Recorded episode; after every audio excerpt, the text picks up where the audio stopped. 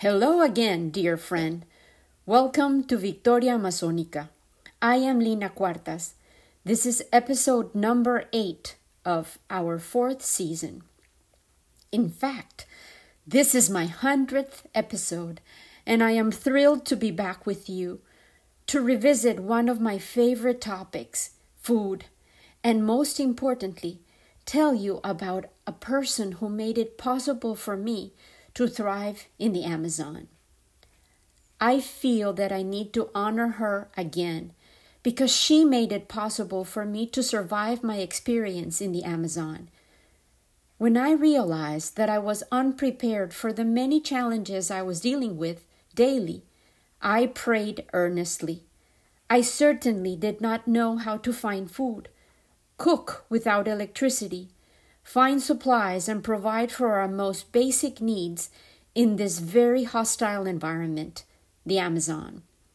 I needed an ally, a teacher, a master, and thus I summoned Tomasita.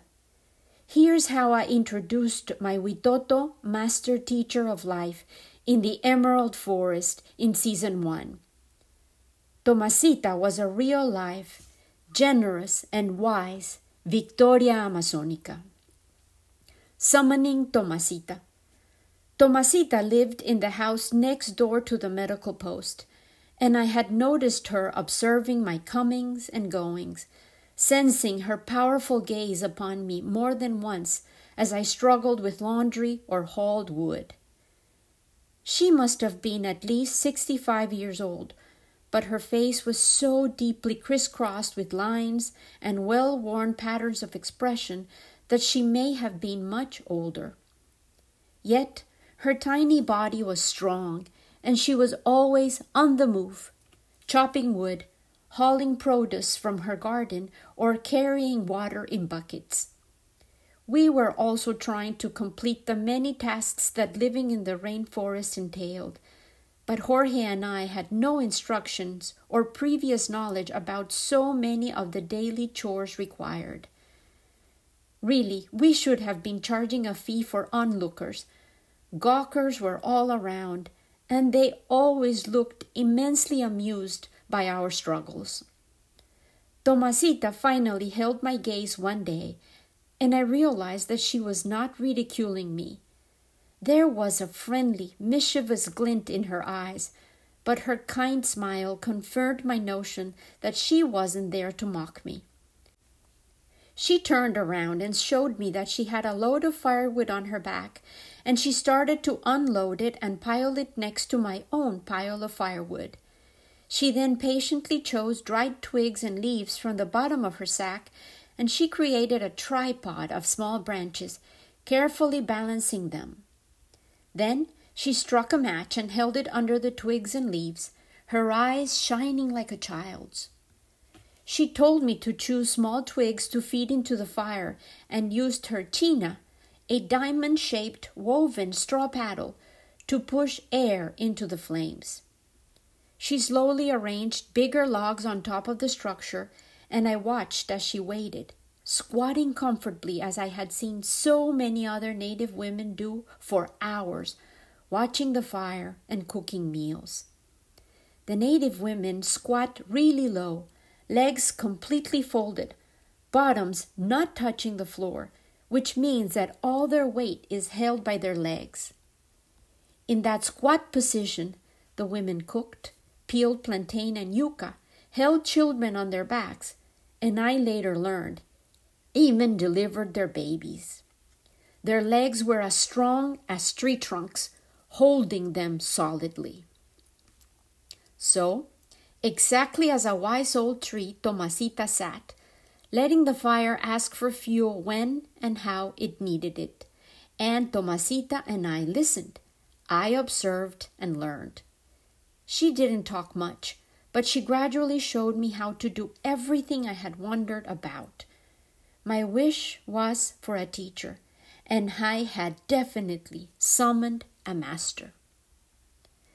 She taught me how to create a stove with branches. If I created a strong enough tripod of wood, I could hang a pot over the flames. If I laid stones around my fire, I could create a grid with smaller branches under the pot, and once the flames died down, embers would be gathered in the wooden grid, and I could roast meat on top of the embers, closer to the heat. On the day of my first intensive lessons, Tomasita brought fish from her house and patiently showed me how to descale the fish by running a very sharp knife in the opposite direction in which the silvery scales grew. The scales flew away like glitter.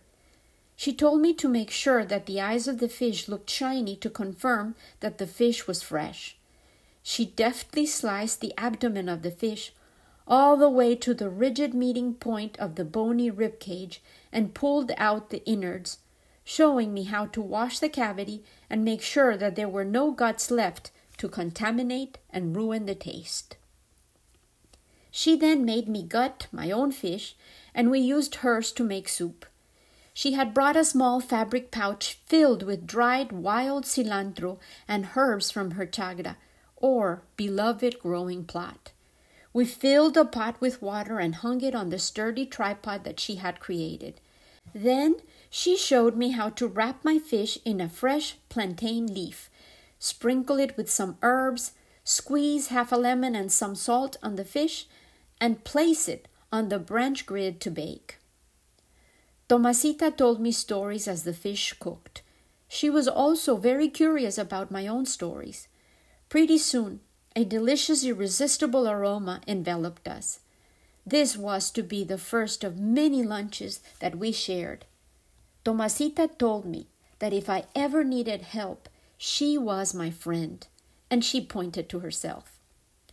Tomasita was definitely a Victoria Amazonica. She had lost her first husband in the river when he crashed into a log in the dark of the night and drowned. She had lived by herself ever since. Both of her sons were living in the rainforest, not very far away, and they came occasionally to see her. She was not your average native woman. She did not want to live in the Maloca with other Indians. She resented the lack of privacy of tribal life, and she liked interacting with the people in the town. I found out why so many people came to visit her much later, when she finally told me that she could read tobacco leaves to foretell the future and help people who had been cursed with a black magic spell. She was very astute and strong despite her fragile appearance. Her beautifully lined face was like parchment, telling the tales of her many struggles and her enduring love for life, which was contagious she was independent, fiercely loyal, and above all, generous with her time, her love, her powers, and her infinite knowledge. It was because of Tomasita and because of the payment in eggs and vegetables that I was being given by the sweet nuns of Villaluz, the Catholic school where I was teaching, in exchange for my help at the school, that we did not starve. Instead, we thrived I learned to cook fish in every imaginable way. I learned to boil yuca and to cook plantains at every stage of ripeness by frying, boiling, and using them in soup. Green plantains are crispy when fried and soft and mildly sweet when cooked, while ripe plantains, sweet and mushy, are especially delicious when fried.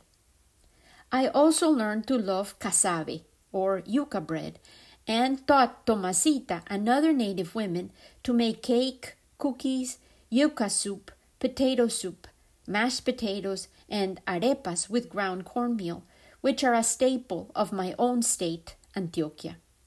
We exchanged friendship, Tomasita and I, but I always felt like I got so much more out of our exchanges than she did, and she has remained deep within my heart. It was food, the daily preoccupation with it that motivated me to ask for help, but I found so much more than lessons in cooking as I shared time with Tomasita. The topic that the prophet proposes today is food, as I have said, and food in the Amazon rainforest is usually the focus of most of the activities in the indigenous villages all day. There are no grocery stores in the native communities, only a general store in most of the well populated towns located along the main rivers. Yet, most indigenous populations are deep within the forest and only travel to resupply occasionally, mainly in search of staples such as oil, flour, rice, salt, sugar, and canned tuna for the long stretches in which fishing and hunting cannot provide the necessary protein. I detailed the arrival of a cargo ship, a carguero, in the first season of Victoria Amazonica 2. The momentous occasion usually becomes the event that encourages buyers from the river tribes to travel to town. For most of their nutrition, the indigenous possess ancestral knowledge and have established a relationship with their surroundings that allows them to find, prepare, and plan seasonally in order to ensure their survival. The communities obtain their main protein through hunting and trapping rainforest animals, which they call bushmeat. This term, carne de monte in Spanish, describes any animal that they could hunt, which could include deer, wild pig, small rodents called boruga, deer like grass eaters called dantas, monkeys, caiman, snake, and frogs. When the hunt is plentiful, they also sell or barter their bounty with nearby towns.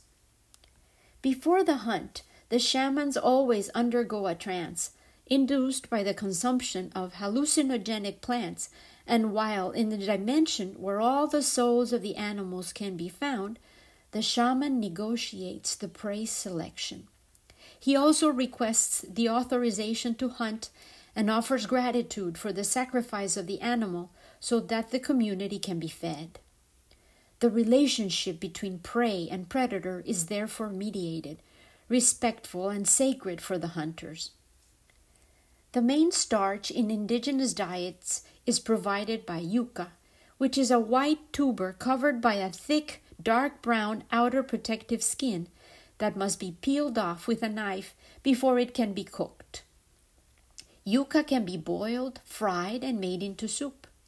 It is also used after being boiled and ground to make bread called cassave, which is baked as flat round cakes and is a popular breakfast food and also portable as a snack for young and old. There is also another variant of yucca, which the women soak in large tubs in order to remove the toxic substance that causes the bitter flavor. They often sit along with the children, talk and work together, peeling the yucca and then cutting it into pieces. The long sections are then graded with woven graters outfitted with quartz pieces affixed with resin. Then they push the pulp through sieves made of vegetable fibers called tipitipis in order to remove the remaining water in which the poison, prussic acid, is dissolved. Some of the pulp may be further processed in a cauldron over fire in order to make it toasty and crumbly. By toasting it, the yuca will be turned into farinha, which is the perfect side dish to complement fish or any meat. In Brazil, it is also called farofa in Portuguese. This Brazilian version is often seasoned and thus looks and tastes differently. Farinha is versatile, portable, and is consumed through the entire Amazonian basin. Once the fine, crunchy yucca powder is consumed, it bloats in the stomach, so it is prized because it makes people feel satiated, despite not having a substantial nutritional value. Yucca pulp might also be used to make chicha de yucca or cachiri.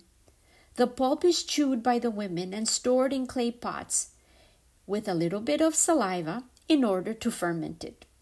Chicha might also be made from pineapple, corn, or plantain. The drinks are lightly alcoholic, and the drunkenness achieved is perceived as the absence of the soul from the body, which is reversed once the alcohol has been expelled. Intoxication is often described as a sacred state, especially by the tribes that have remained hidden in the dense forest. Yucca, along with coca and tobacco, appear often in origin mythology. In several of the stories, the first peoples who descended from the Milky Way in a canoe, drawn by an anaconda, brought three plants, yucca, coca, and capi or yahe, the hallucinogenic used in shamans' vision journeys as presents to offer to the beloved people. Another ingredient that I used as I cooked along with Tomasita plantains are abundant in the tropical climate and are used to prepare porridges, which are often fed to the very young children and elders. I had grown up using ripe plantains in Medellin, but I had not learned about the many ways in which green plantains could be prepared until I lived in the Amazon. The green plantains can be fried, boiled, and used to make soup, yet they are not edible when raw. Their skin is tough and stains the fingers and fingernails when removed without utensils. The native women use their fingernails and strong fingers to remove the tough outer skin. I prefer peeling the skin off with a sharp knife, which is an easier alternative to liberate the banana like plantain. The white fruit can then be grated to make porridges, cut lengthwise into slices, and then fried to make plantain chips, or boiled to be served with meat. The native people know their environment intimately, and they have mastered the ways in which the offerings of nature can be transformed into edible products throughout millennia. When they move into towns and cities, the indigenous populations suffer when they start consuming more Western diets. The difference in the health indicators and well being most alarmingly among the children that we observed between the communities we lived with along upriver deep into the forest and then the more civilized tribes that lived around Leticia, the capital of the Colombian Amazon, was alarming. The city dwellers often suffered malnutrition. The mothers were not breastfeeding as readily and consistently as the forest dwellers were. The contact with sugar and preservative rich packaged snacks rapidly altered their eating habits, and at the hospital, Jorge and his colleagues witnessed the direct effect that the changes had on their health. Richard Evan Schultes, an authority on the Amazon, a Harvard ethnobotanist and compassionate, wise explorer and researcher, beautifully summarized the state of the indigenous people when they were fortunate enough to be allowed to continue to live as their ancestors did. In general, the Indians beyond the reach of white man and his culture are happy. They may be poor and beset with sickness and infirmities, but they still seem to be happy. This changes when European civilization spreads its brittle veneer over these people. Many are those who willingly accept the new way, but all realize that it does something to their age old unity that is irresistible and usually fatal. The naturalist in me yearns for the preservation of these people and hopes that the Northwest Amazon, and here he is specifically referring to the Colombian Amazon, defended as it is by nature from easy and rapid influx of commercial interests, will not be spoiled as have been many other primitive and wild corners of tropical areas. This commentary, so deeply felt and revealing of his heart, and definitely of his time and profession, is the footnote that accompanies a beautiful picture he took of a Barasana father and son at the Rio Pirapana in the Colombian state of Vaupés. The photograph is just one of an extraordinary collection of his personal favorite shots, taken way back in the 60s and 70s, which he paired with carefully selected quotes by his heroes, explorers of the far fetched, exotic lands that inspired his own forays into many of the most underserved, culturally diverse regions of South, North, and Central America. The book is titled Where the Gods Reign, and I will often continue to use quotes and words that he carefully distilled and chose for his volume. I encourage you to look it up if you want to enjoy the majesty he captured in his photographs and the wisdom he shared in his selection of quotes, accompanied by his own opinions. In the Amazon, plants are sources of food, dyes, poisons used for fishing and hunting, and provide materials for the creation of a multitude of products. They also provide substances that alter their perceptions, such as yahe or coca. Coca is sacred to the communities. Several shamans described it to me as their sacred text. The leafy bush can only be planted and tended by the males, always close to the central meeting house. The coca leaves are consumed after being toasted daily and mixed with seashell powder or powdered yarumo leaves in order to enhance stamina and increase clarity of mind. The chemically altered substance that is trafficked in the world in order to achieve an escape from reality is a completely different product. We, modern man, seem to have lost our connection and intimate knowledge and respect for our foods. The recent publication of the third report of the IPCC warns us all we have to acknowledge the physical limits of the planet and start asking how to downscale current resource consumption to a sustainable level. Our choices regarding food have a direct impact on our soil, our water, our air. They are the agents responsible for a lot of the depletion of our resources. It is illogical to expect humankind to return to a primitive relationship to nature. Yet, we certainly can remember how we used to comprehend the procurement of our food, the quality of the products we chose to serve at our tables.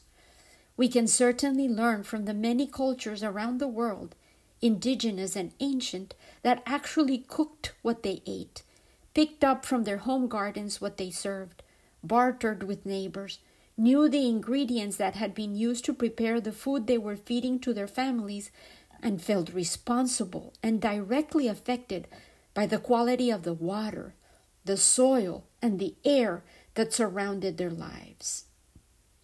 Might we be reminded by the wise words of the prophet who proposes, when prompted by an innkeeper, Speak to us of eating and drinking, he said. And the prophet replied, would that you could live on the fragrance of the earth, and, like an air plant, be sustained by the light. But, since you must kill to eat, and rob the newly born of its mother's milk to quench your thirst, let it then be an act of worship, and let your board stand an altar on which the pure and the innocent of forest and plain are sacrificed. For that which is purer and still more innocent in man. When you kill a beast, say to him in your heart, By the same power that slays you, I too am slain, and I too shall be consumed. For the law that delivered you into my hand shall deliver me into a mightier hand. Your blood and my blood is nothing but the sap that feeds the tree of heaven.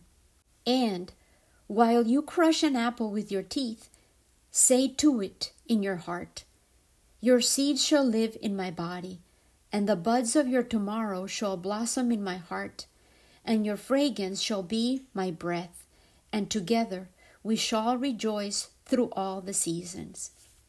And in the autumn, when you gather the grapes of your vineyards for the winepress, say in your heart, I too am a vineyard and my fruit shall be gathered for the winepress, and like new wine I shall be kept in eternal vessels.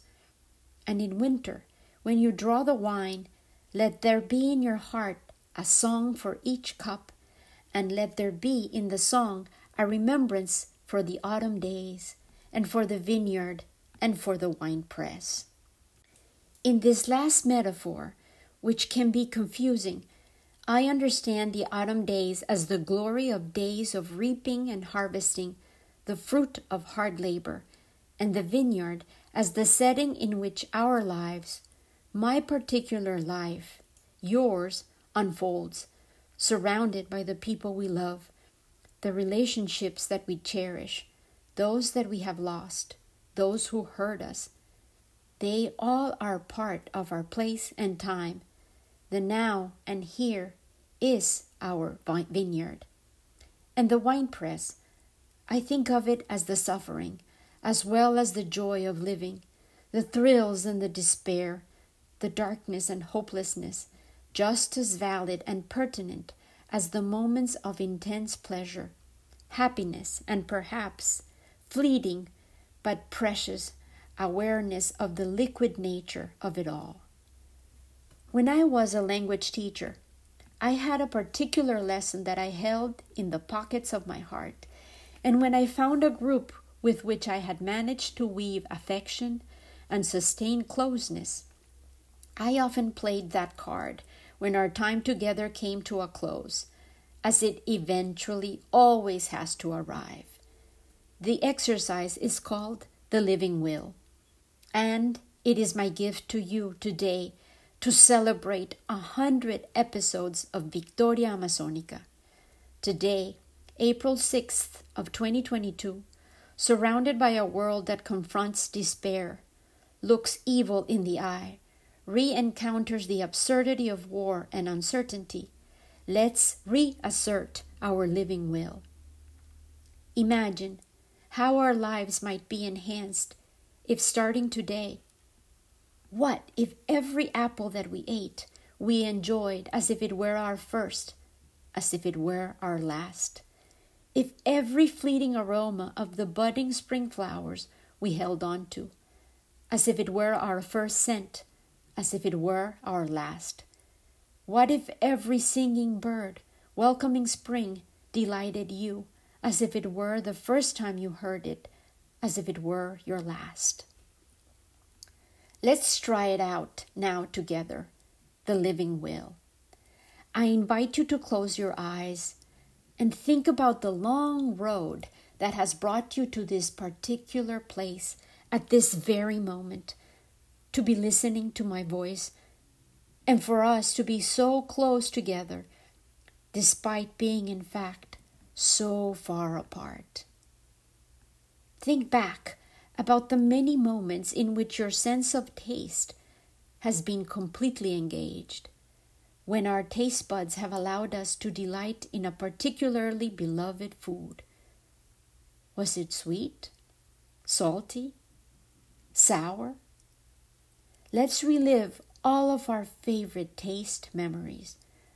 Observe how they unfold in your mind, as if providing you with your private screening of your most cherished tastes.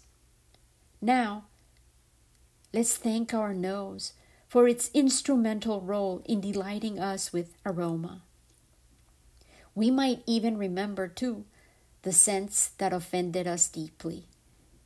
Our sensory cells, stored in the nasal cavities, transmit our perceptions of aroma in the air, and we are given the gift of, perhaps, perfume, mother's irresistible stew, freshly baked bread, cookies, chocolate, wet grass.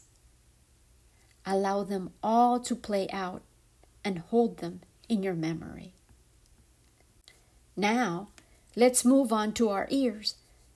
They trap sound waves within their funky folded flesh skin loops, and then they visit the delicate inner ear, which reads the sound as vibration, and through nerve cells provide the fastest information to reach our brain. Faster than sight, sound perception allows us to listen to our environment and delight us with music or a story or perhaps a favorite singing voice or a whisper of love or a delicate caress. Water falling or rain pattering above on the metal roof. Hold on to all those memories of sound. You may choose to explore yet more senses or focus on one. I was originally planning to focus only on taste, given that food is our topic today, but then decided to go further and include scent, which is a precursor to taste, and sound, so complementary to joy, delight, and pleasure.